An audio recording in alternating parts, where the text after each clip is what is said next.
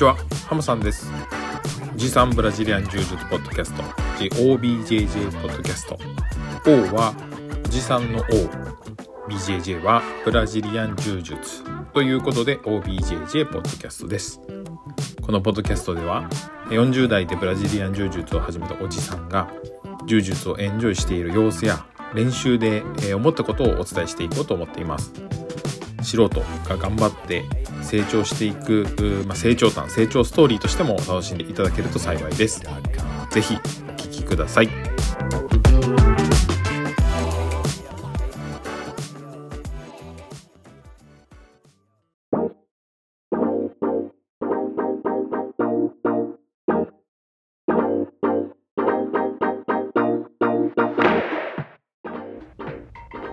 こんにちは、ハモさんです。えー、久々の更新となります。えー、前回の更新は、えー、九州選手権ですね。え2023年に行われた15回のえ、九州選手権に出場しました。おかげさまで優勝できましたというような話の後だったと思いますので、どのぐらいだ、え2週間以上ちょっと空いてしまいました。え引き続き柔術の練習をやっておりますが、えー、ちょっと仕事が忙しくなってきていてホームにしている福岡の道場にはあの、まあ、通ってるんですがあ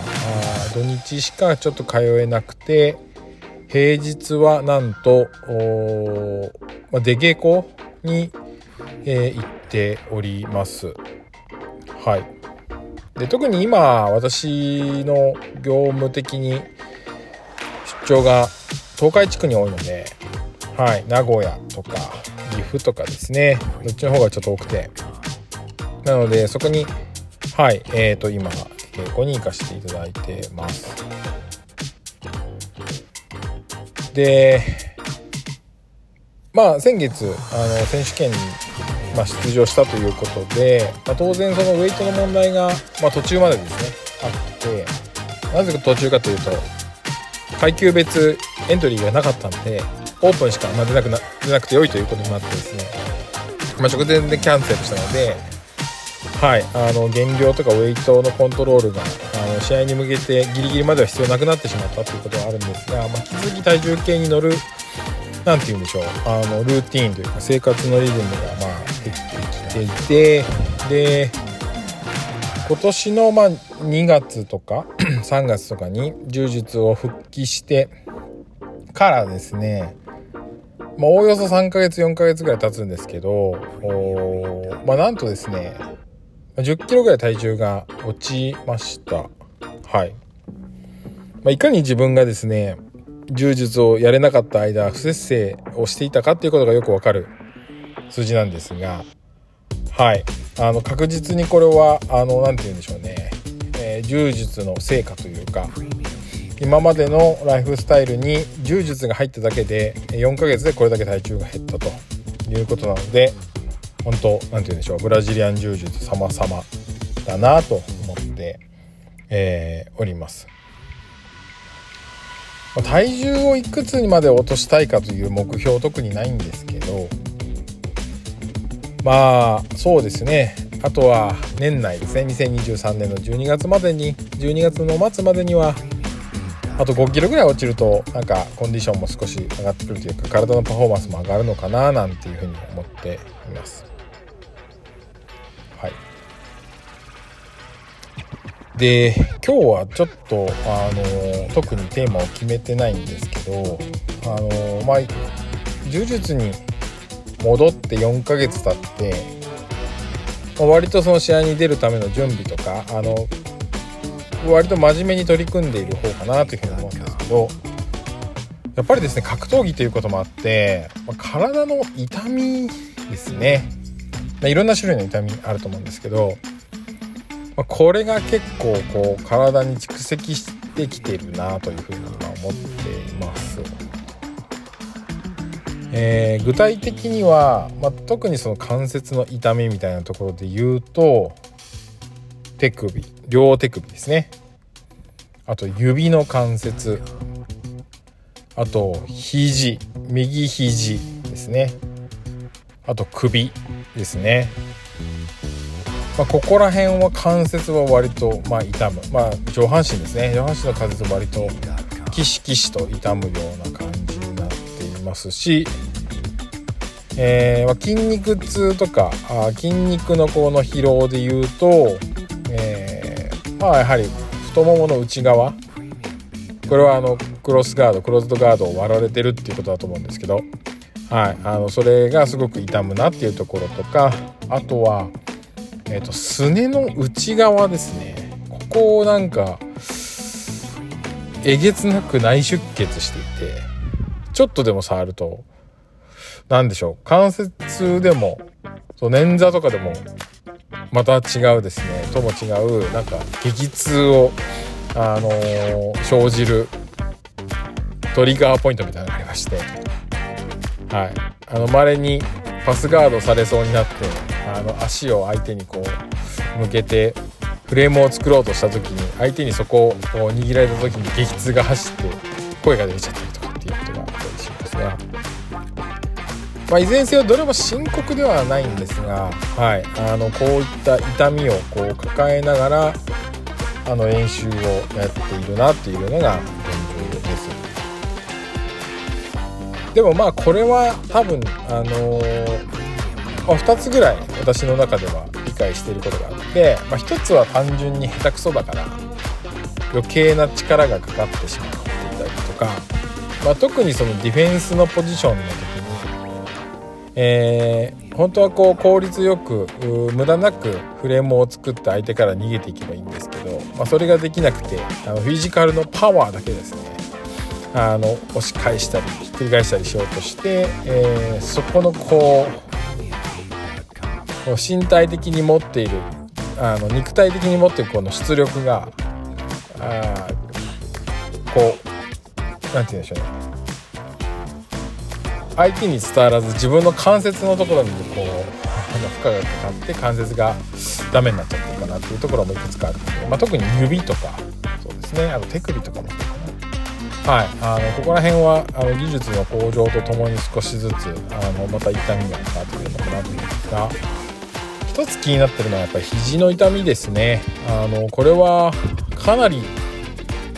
痛みましてというのはあの試合の前実はめちゃめちゃ痛みましてあの試合もちょっとこれ不安だなと思いながらあの試合中も実はこれ隠し隠し試合をやってたところなんですけどで今はあの痛みが正直言うと、まあ、ほぼ消えるんですが消えてるんですがある一定のポジションをになるとですねあの相手に負荷がかけられてるかどうかかかわらず痛むところが実はあります。で病院に行ったところどうやらですね骨のあの肘の関節の中に骨がこうあの爪のようにですねフックのように尖ってるところこれ骨極というらしいんですけど、まあ、どうやらそれがあって、まあ、それがこうあのまあ、激しくですねそのトゲの部分フックのところが周辺の関節や筋肉をこう痛めると腫れて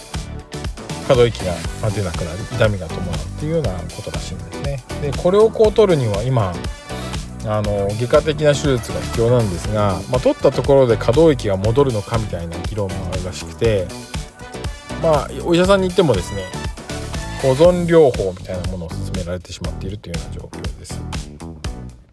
でも意外と大事なところがすごくいたんで特にその自分がパスされて下になった時にはい、あのそこをこうかわそうと思うとですねなかなか、はい、あのそこが傷んだりするして本来ならばパスできるのにとかスペースを空けられるフレームをこう作って逃げられるのにそれができないみたいなことがあってですね。まあなんかあこういった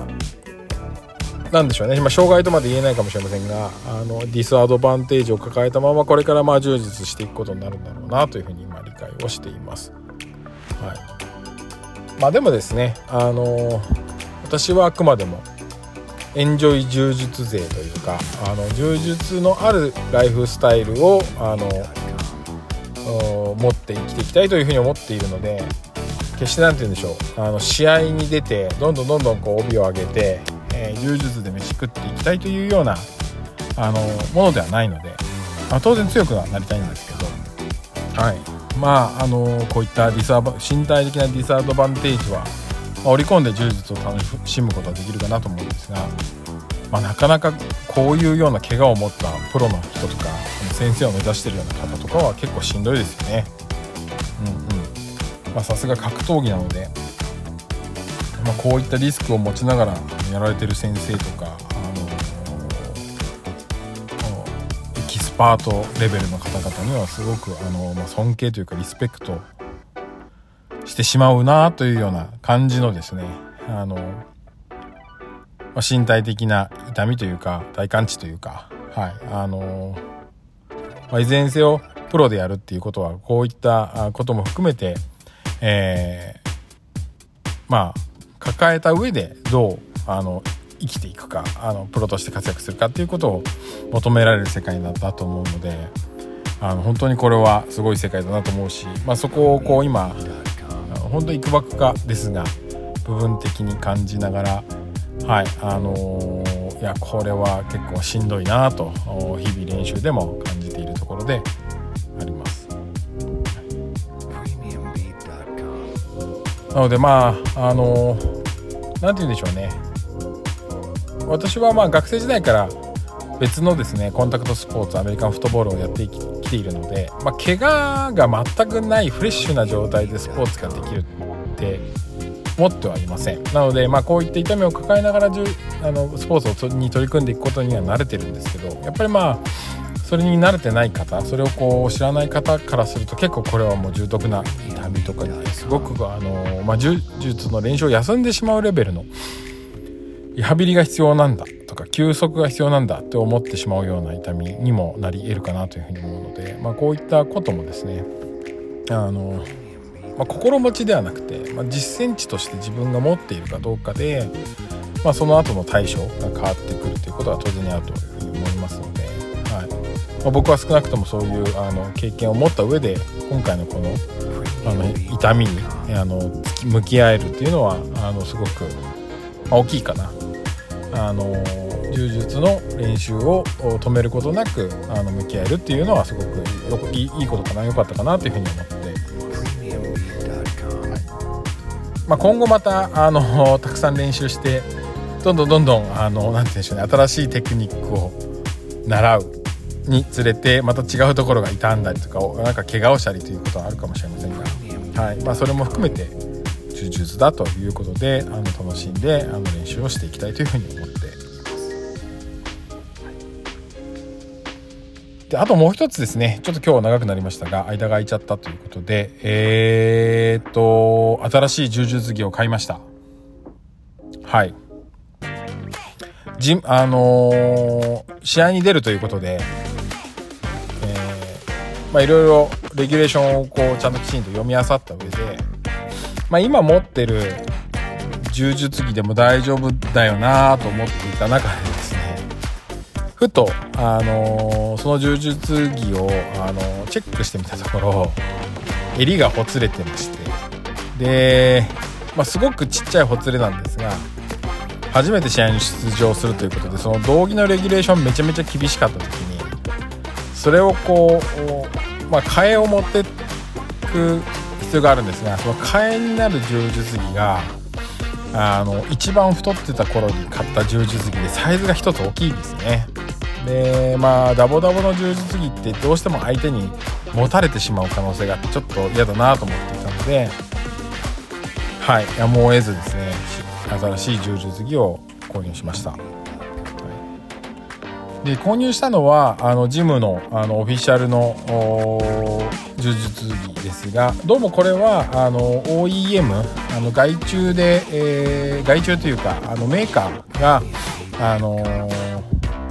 オリジナルブランドうちのジムのオリジナルブランドとして、えー、出してるものらしくて、え、メーカーの名前はブルテリアです。でブルテリアの今回 A2W というものを入してみました。もともと A3 を購入する予定だったんですけどっていうか購入したんですけど来たところあのめちゃめちゃ大きくてで A2W にするか A2 にするか迷って一旦 A2 にしたという感じでした。で来た感じで言うと正直 A2W も相当大きいですね。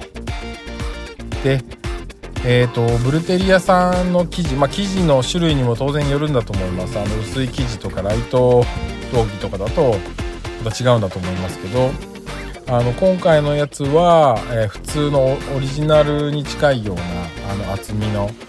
えー、柔術着で、えー、ほとんど洗っても縮むこともありません。し、えまあ、感覚的に A2W は私が前に持っていた VHTS、要はそのアメリカのメーカーの A2T とか、えー、よりも大きい、かなり大きい A3 とかに近いようなサイズ感かなというふうに思います。ので、あの、今回はちょっと買って失敗したなと思うのは、A2 買っとけばよかったと。A2W じゃなくて、ブルテリアの A2 を買っとけばよかったかなというふうに思っています。で、また、その、パンツとかもですねあのペーパードになってないので結構こうダボっとしてる形で、えー、短足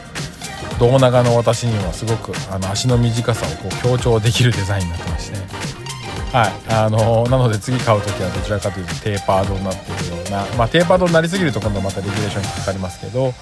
はい、あの少しスリムになるようなあのスタイルの柔術着を買っていければいいかなというふうに思います。なので、まあ一応ここで微暴録メモ的に言うお伝えするとしたらブルテリアの、えーと、A2W は他のメーカーの A3 とほぼ同じなので、えーまあ、私の体型178センチ90キロ台の、まあ、私に合うあのウェアとしてはやっぱり1サイズ下の A2 を買っておくべきということをちょっとここでボイスメモとして残しておきたいというふうに思ってでまたですねひよってあの白を買ってしまいましてえー、本当はうんなんだろう、えー、黒を買いたかった持ってないからですね。ですけどちょっとひよってしまいましたので次回は黒を買ってみたいというふうに。